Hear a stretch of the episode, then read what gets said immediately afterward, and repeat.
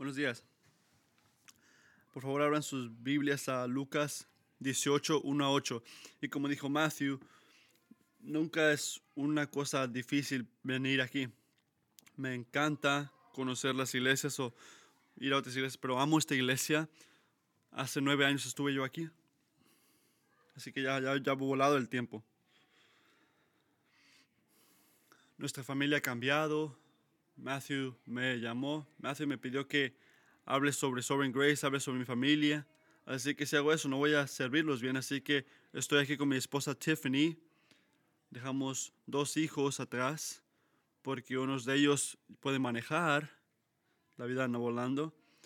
Así que Caleb y Isaac están en la iglesia de donde estamos, están ayudando con el sonido allá.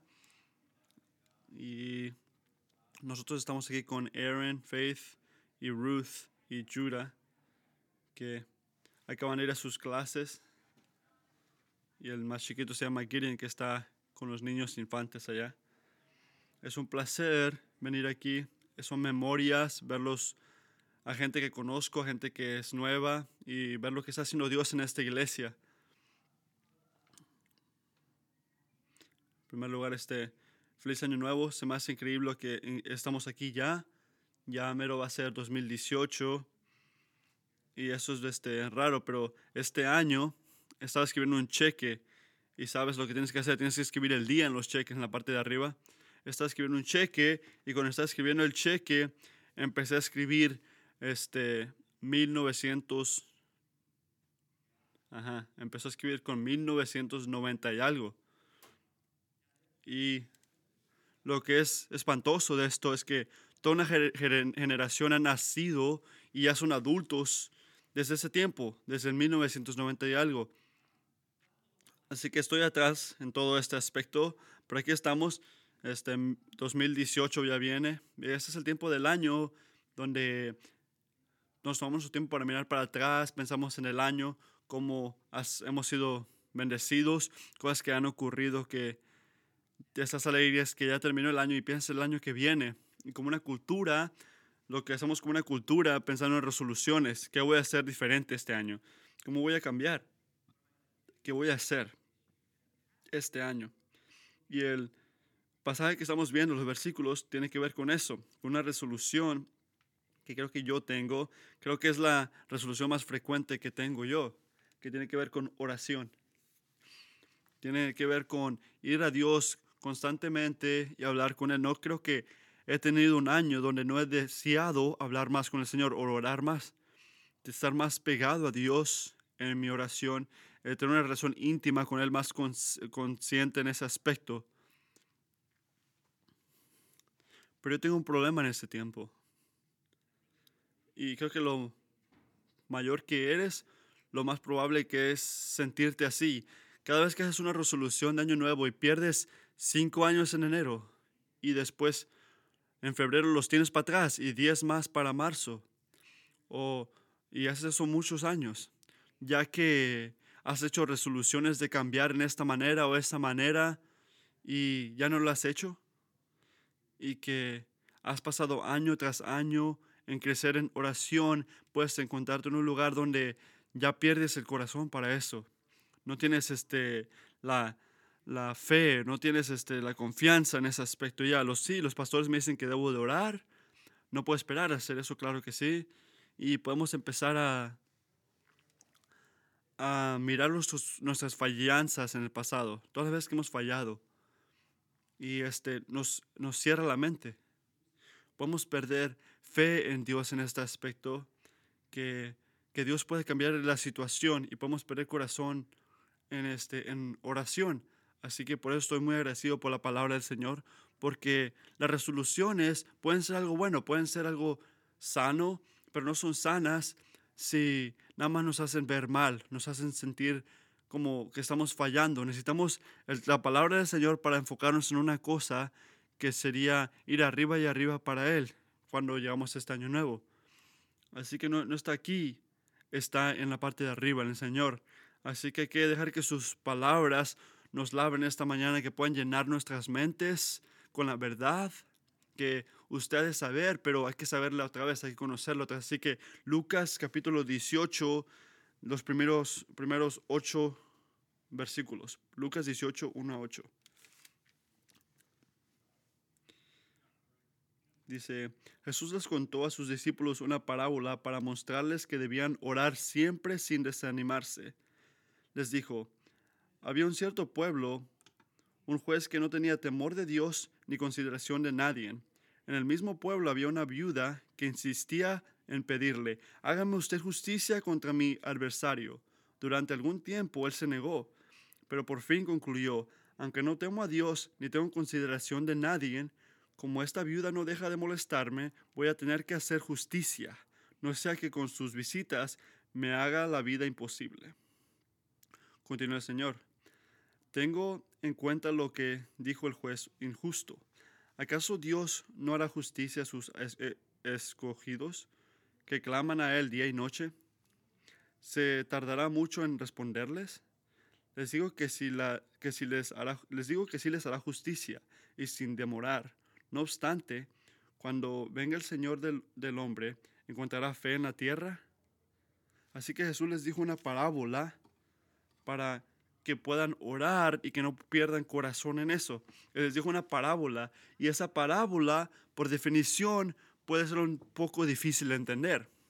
Jesucristo está hablando en una manera muy este, por del lado, no está yendo directamente, está contando una historia sobre esto, así que a veces puedes llegar a parábolas y quedarte pensando, bueno, entonces, ¿qué, ¿de qué se trata esto? Este no es esa parábola, esta parábola nos dice de lo que se trata antes de que él empiece, así que no necesitas la parábola para saber lo que se entiende. ¿Por qué? Porque el versículo 1 dice, él les dijo una parábola para que ellos tienen que saber que tienen que continuar orando y que no pierdan corazón. Así que no necesitamos la parábola, pero nos las dio de todos modos. Así que el propósito de esta parábola es para producir un efecto en nosotros. Les dijo una parábola para, que, para el efecto, que ellos puedan continuar orando y no pierdan corazón. No les dijo una parábola nada más para informarles esto, nada más para decirles que aprendan algo diferente, para enseñarles algo que no sabían ellas. Él les enseñó algo que no sabían, sí, claro, pero era una manera diferente para que pueda tener un efecto en sus vidas ahora, para que lo pueda sentir más íntimamente. Se los dijo por el efecto, para que puedan seguir orando y no perder corazón. Y yo quiero eso, yo quiero ese efecto en 2018. Se trata de la oración, de la razón, del efecto de sentirlo en tu corazón que lo tienes que hacer.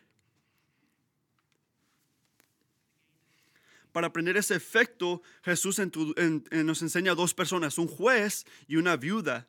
Es una historia muy simple, son dos personas, así que eso nos da dos puntos aquí. Tengo dos puntos esta mañana.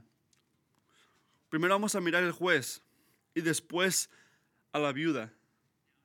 Así que cuando empezamos esto, tenemos que recordar que esta es una parábola de oración y esto se nos dice desde el principio. Así que cuando empezamos en esto, podemos identificar cómo esta parábola se trata de la oración. Claramente hay una persona orando, que es la viuda, y hay una persona que está escuchando la oración, que es el juez. Así que nosotros tenemos que mirar la comparación en estos dos, entre el juez y la viuda. El juez recibe la oración y Dios también recibe la oración. Así que en una manera, el juez es Dios. Pero si lo que esperamos ver es una comparación clara, estaríamos malos, estaríamos equivocados, porque es un tipo de contrasto, no, una comparación, un contrasto entre Dios y este juez. Porque en primer lugar, el, juez es, es maligno. En versículo 2 dice que él no le tiene miedo ni a Dios ni respeta al hombre. Así que es una persona maligna, no le tiene miedo a Dios. Esa es la definición de una persona maligna. Y la escritura dice que el miedo de Dios es el principio de la sabiduría. Y esa persona es una persona que no vive de esa manera, no, no camina de una manera de Dios, ni siquiera se refiere a Dios, no piensa nada en Dios, no se preocupa de la manera que piensa Dios, no confía en lo que ha hecho Dios por él, no le importa la ley de, Dios. Escucha la ironía en todo esto, él es un juez que no le importa la ley de Dios. Pero cada día, cada día, sin miedo de Dios, sin saber la, ley divina, Él está arriba de esa cosa, de de ese, de ese, de ese juzgado y le da justicia al, a su área. Él su gente que está bajo de él le tiene miedo. ¿Pero qué tipo de miedo tienen? Eso es una persona maligna. Y él lo admite. Él lo sabe. En el versículo 4 dice, yo no le tengo miedo al Señor ni al hombre, pero él sabe, claramente sabe quién es, que no, tiene, no es motivado por cosas de, de Dios. Y esta es la persona que tiene que ir la persona viuda. La viuda tiene que ir a este hombre maligno a pedir justicia. Piensen en eso. ¿Nunca te ha tocado pararte enfrente de un juez y tener que decir tu, tu lado? En mi opinión, de una manera hu- humana, es algo que es espantoso. Especialmente cuando las cosas son difíciles. Cuando antes yo estaba en Kingsway, a escuchar cosas desde antes. Yo estaba en la, en la, en la Navy, la, la- el militar naval. Y cuando estás ahí, estás bajo unas leyes, son, son unas leyes que se llaman las, este, las leyes militares que nada más se aplican a la gente que está en el militar. Completamente diferente de las leyes que están la gente de Estados Unidos. Y bajo estas leyes hay gente que van a ser jueces y las cosas que pueden hacer y pueden seguir haciendo lo que ellos quieran. El que tiene toda la autoridad en ese barco es el capitán. Así que si nada más estás en el barco, en el barco el juez es el capitán. Él, él decide todo, puede hacer lo que él quiere. Él, él es autoridad ahí. Así que junta gente este, en el militar que son jóvenes, así que tienen 18 años, salen con sus amigos y se les olvida ir a trabajar. Y luego más tarde este, llega a su barco, llega tarde al trabajo y ahí es el capitán. Y siempre se me hizo difícil, se me hizo difícil ver esas cosas a veces. Había otra mesa diferente al lado en ese tiempo. Todos saben lo que se trataba esta mesa. Ahí llega el capitán. Así que llega la gente encargados por la gente que va a juzgar a este joven y aunque no, haga, no haya evidencia, no importa, él tiene todo tipo de, de autoridad, el capitán. Así que el joven puede hablar el capitán puede hacer preguntas y nada más espera, le toca esperar. Y fuera de su boca viene lo que viene y no hay ninguna manera de ir contra él. Él es juez. Y a veces escuchaba unas cosas raras, las cosas que él podía hacer. Él podía esconder a ese hombre por 60 días en un lugar de prisión para él. 60 días. Podía reducir el rango de esa persona y al hacer eso le podía quitar la mitad de su paga. Esto es una, una cosa seria, el impacto que este hombre puede tener en una persona. Y esta cosa, en 2017 todavía tienen esto que si el, el capitán decide, puede ponerlo en pan y agua por tres días. ¿Qué año es este? Pero al ver estas cosas ocurrir y poder ver una persona estar enfrente del capitán, sabiendo que todo su futuro depende de esa persona, el futuro depende de esa persona, ese es un juez maligno, el que habló, habló la viuda, conectando lo que está de este versículo. Así que su, su futuro estaba en las manos de él, de un juez maligno. De todas maneras, ella fue. Y continuó yendo. Fue enfrente de este hombre y le dijo sus, sus llamados una y otra vez, sin parar, y una y otra vez. Lo buscaba, amigo. Cuando usted va a orar, usted no está enfrente de un juez que, que no es ma- no estás enfrente de un juez maligno, no estás en un juez que está preocupado por sí mismo nada más. Estás enfrente de un juez que es el que está enfrente de todo, es el rey de reyes. Si quieres medir la virtud de Dios, no hay una manera de medirlo. Él es, el más, virtuoso, el, más este, divino de todas las cosas. Él, él es lo supremo sobre todo.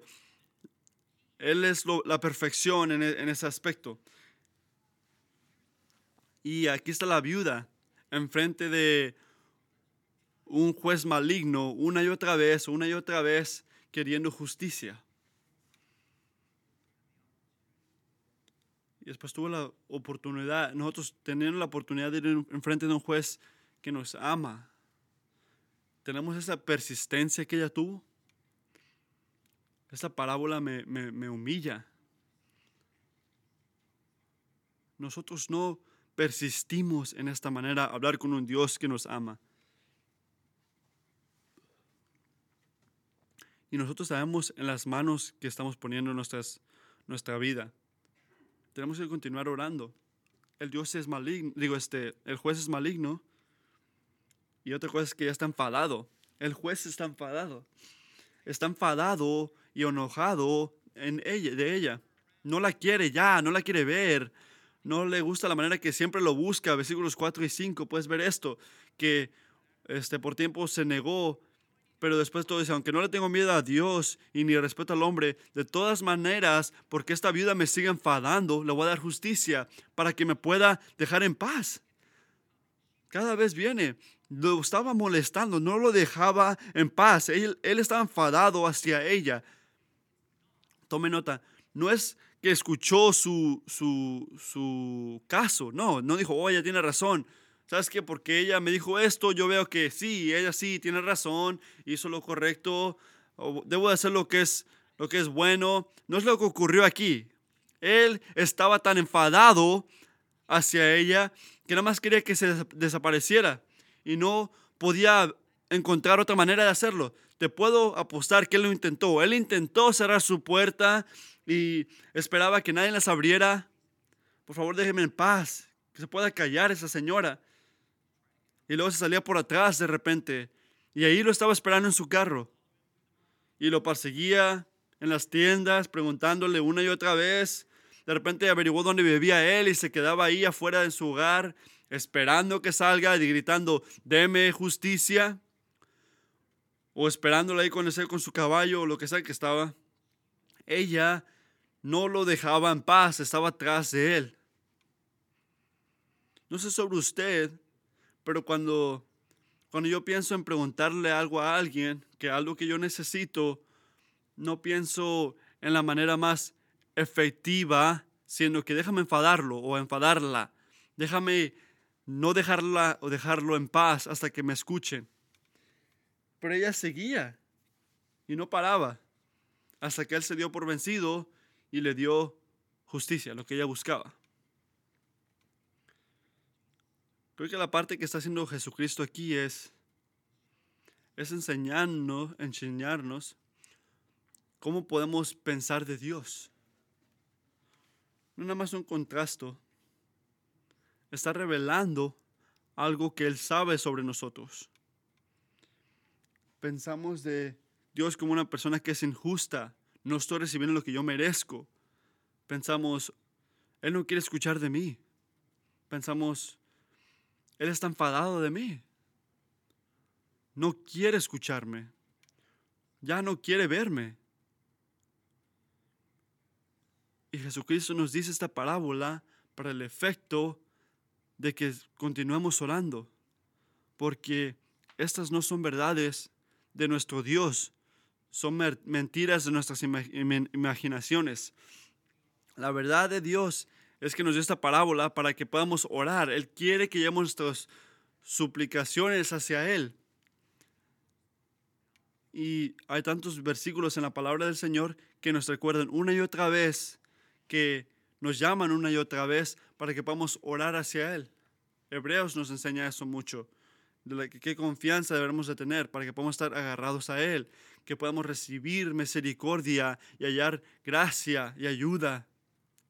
En Filipenses nos recuerda que Dios está a mano. No, no te preocupes. Y en todo, por oración y suplicación, agradeciéndole a Él, déjale saber. En Jeremías, el profeta habla en la, en la voz de Dios para nosotros. Llámeme a mí y yo te responderé. Y yo te diré cosas que ni sabes. El salmista en 50, llámame a mí en el día de preocupación y yo te liberaré. Y tu vida también. Y mi preferido en Pedro, primero de Pedro, capítulo 5, cuando dice, todo tipo de ansiedad, haz desastre de ellas, todo tipo de ansiedad, y dáselas a Él, porque Él le importa, tú le importas a Dios. Amigos, si en tu tiempo privado de pensar en esto, si tu corazón, si tu corazón, si tu corazón piensa o tu pensamiento de Dios es, Dios este, se va a enfadar de mí. no es lo que ocurre. Dale toda tu preocupación, todos tus problemas a Dios, porque Él te quiere escuchar. Él, no es como este juez, no es enfocado en sí mismo y no está enfadado de ti. Dale toda tu preocupación, todos tus problemas a Él, porque Él le importa. Y ese juez maligno nada más le importaba por sí mismo. No le importaba la justicia, no le importaba a ella, y nuestro Dios, le importamos a Él, nos invita a su, a su cuarto para que Él pueda escuchar nuestros, nuestras suplicaciones. Y ahora el segundo punto, que es la viuda. El primero fue el juez y ahora es la viuda. Podemos ver puntos similares en esta viuda y nosotros. Ella es la persona orando y nosotros somos las personas orando. Así que esta persona debemos de seguir su, su frecuencia de oración y orar siempre y no perder corazón.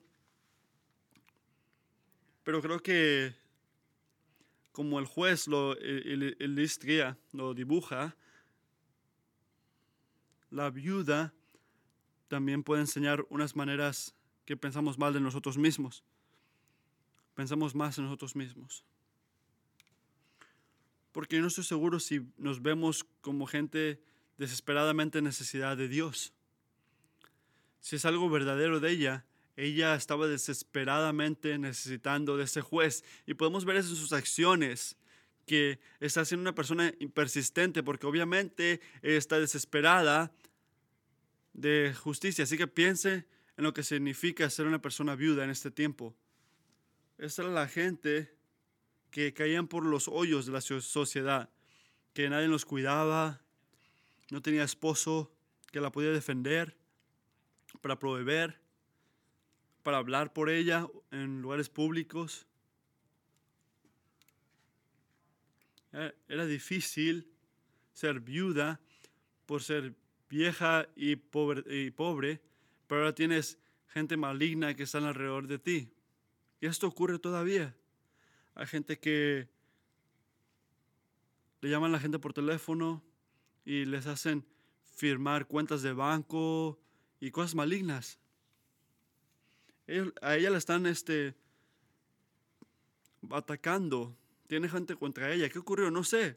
Pero está yendo hacia ese juez por justicia porque alguien le hizo mal. De repente cuando murió su esposo y la gente no cuidó sus tierras, así que el vecino nada más se las tomó, le tomó las tierras y le quitó la tierra en todo incompletamente. ¿Y quién va a hacer algo? ¿Quién va a cuidarla a ella?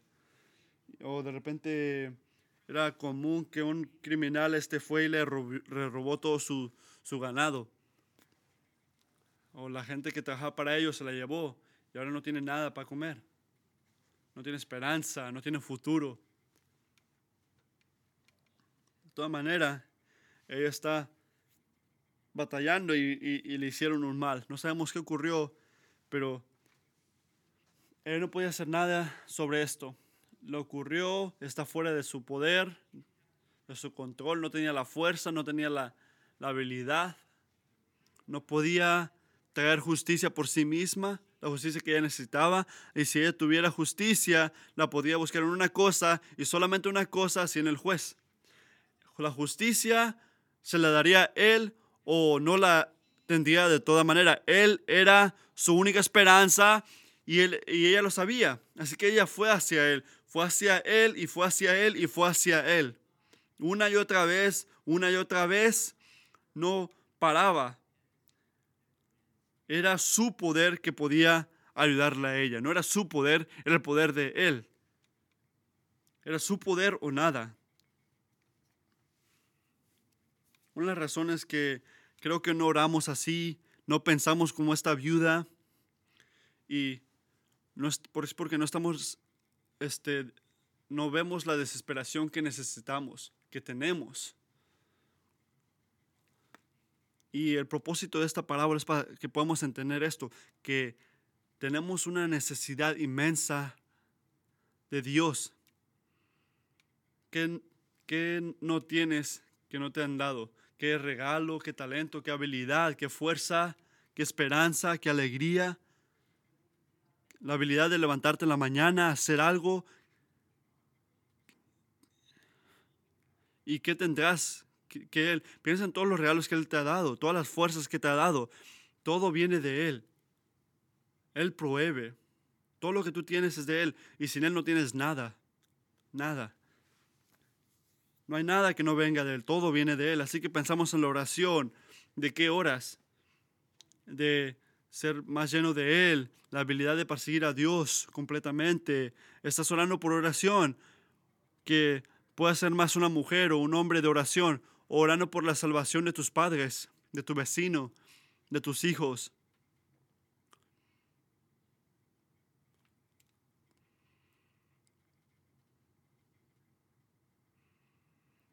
¿Por qué estás orando? Y le has traído esta mentalidad. Si yo voy a recibir una, una respuesta, no va a ser por mí.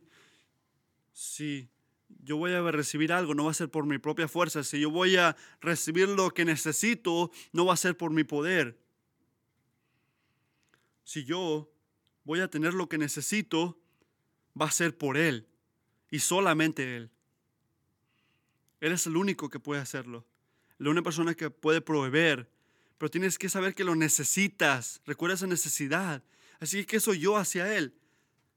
Yo tengo que ir a Él ir a Él, ir a Él. No hay ninguna otra cosa que, que lo haría. No busques otro plan. No hay plan B. No tienes plan B. Si vas a recibir algo bueno, solo viene de Dios. Y solamente Él.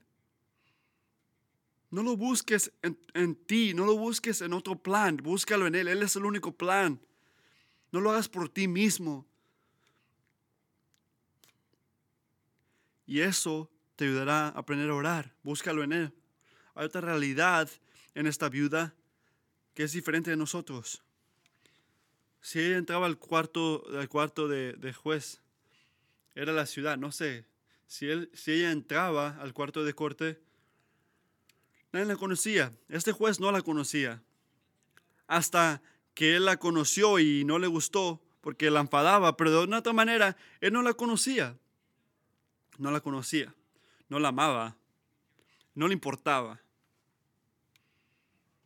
Ni ella, ni su caso, ni lo que iba a decir, nadie le importa. ¿Quién le importa? Él le importaba a él, nada más él.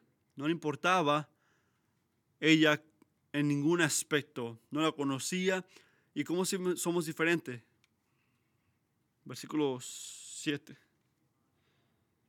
Y Dios le dará justicia a sus elegidos, que lo llaman a Él día y noche. Jesucristo pudo decir cualquier cosa y usó una palabra para la gente que va a Él.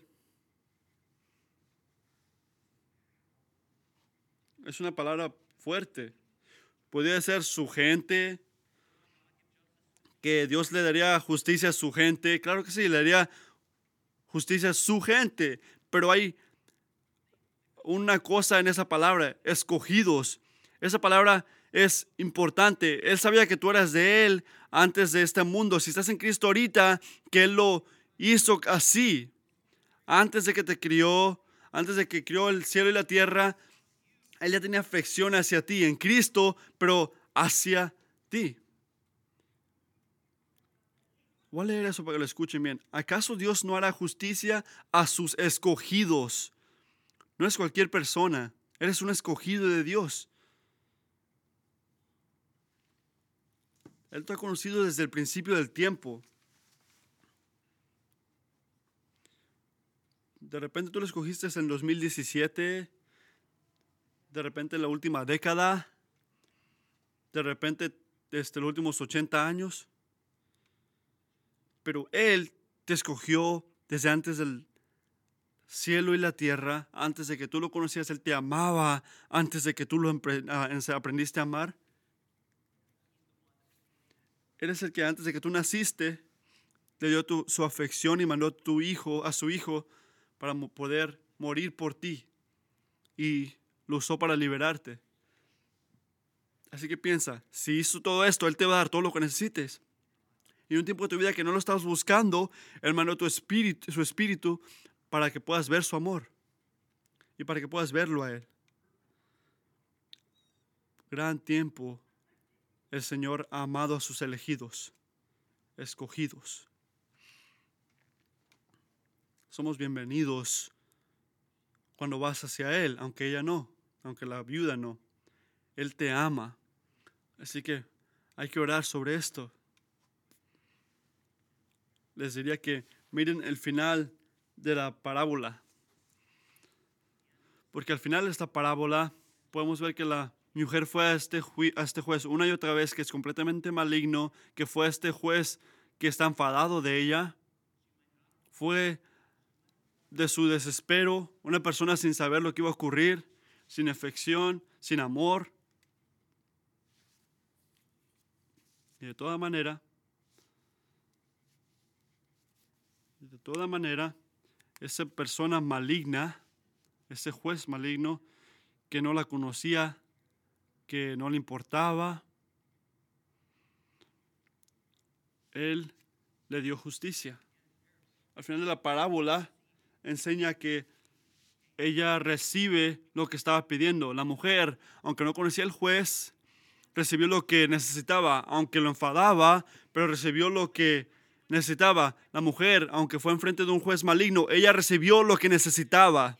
Así que si ella recibió lo que necesitaba, lo que ella pidió, si ella recibió lo que estaba pidiendo de él, así que nosotros, cuando vamos enfrente de un Dios que te ama, que te escogió, él también te lo dará. Si ella lo recibió de una persona tan maligna, tú también de un Dios que te ama. Gente escogida de Dios, elegidos antes de la creación de este mundo.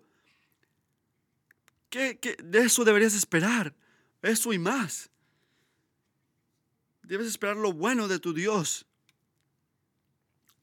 Contesta tus oraciones.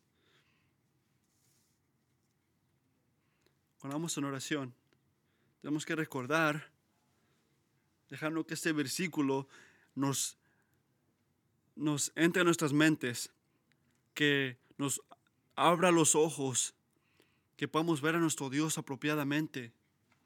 Si no sabes su necesidad desesperadamente, voy a decir una cosa, si no sabes tu necesidad, la definición de la Biblia es este, arrogancia, orgullo, y ora. Ora para que Dios te enseñe la necesidad que necesitas de Él.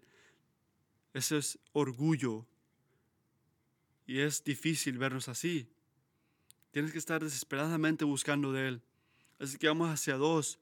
Tenemos que ir apropiadamente, sabiendo que no tenemos nada que dar y que somos este, muy necesitados de Él. Cuando vamos a Dios, hay que saber que Él es el mejor, es el Rey de Reyes, una persona virtuosa, que es este, misericordioso, paciente, que nos invita este, desde el principio hasta el fin de la Biblia, que vayamos hacia Él con todo, todo, todo, todas nuestras preocupaciones. Cada vez que vamos hay que recordar cosas verdaderas de Dios, cosas que son verdaderas hacia Él, recordar que nos elogió, este, recordar a Jesucristo, recordar sus sentimientos hacia ti, la realidad que en 1990 y algo o 20 y algo, Él mandó su espíritu y te dio nueva vida. Recuerda quién es. Levanta tus ojos y búscalo a Él. estoy recordándoles las cosas de Dios, que piensen cosas de Dios, cosas que merecen su honra. Y mientras haces eso, empezarás a orar diferentemente. Como Cristo dice, siempre ora y nunca pierdes corazón.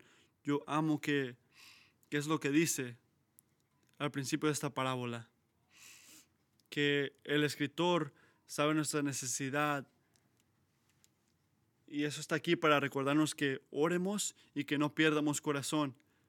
Que podamos ver quién es Él y poder ser este, limpiados en esto, poder renacer cada vez y estar alegres orar hacia Él. Así que hay que orar.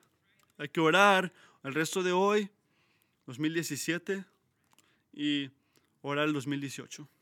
Hay que orar hoy, mañana, la semana que viene, el siguiente año que viene. Hay que ser esos que tocan en la puerta y tocan en la puerta y tocan en la puerta y tocan en la puerta y no nos salimos de ahí.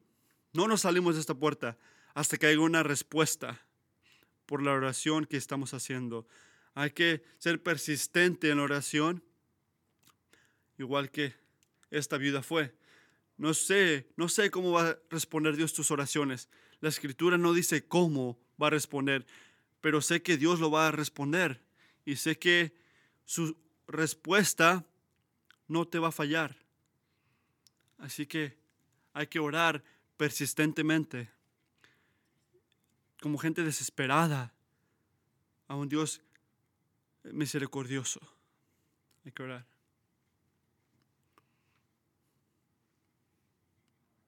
Padre, oro ahorita que puedas mandar tu espíritu para ayudarnos o necesitamos, necesitamos ayuda. Que no pierdamos corazón en este aspecto. Produce el efecto que tu palabra nos, nos, hace. Padre, oro por cada persona aquí, especialmente esos que están o han estado este, separados de ti en oración, que puedas dar el efecto ahorita de esta escritura que no pierdamos corazón, que podamos darte nuestras necesidades, nuestras preocupaciones. Tú mereces estas oraciones. Te necesitamos para que nos respondas. Estamos tan agradecidos que eres un Dios este, bueno que nos ama. En nombre de tu Hijo. Amén.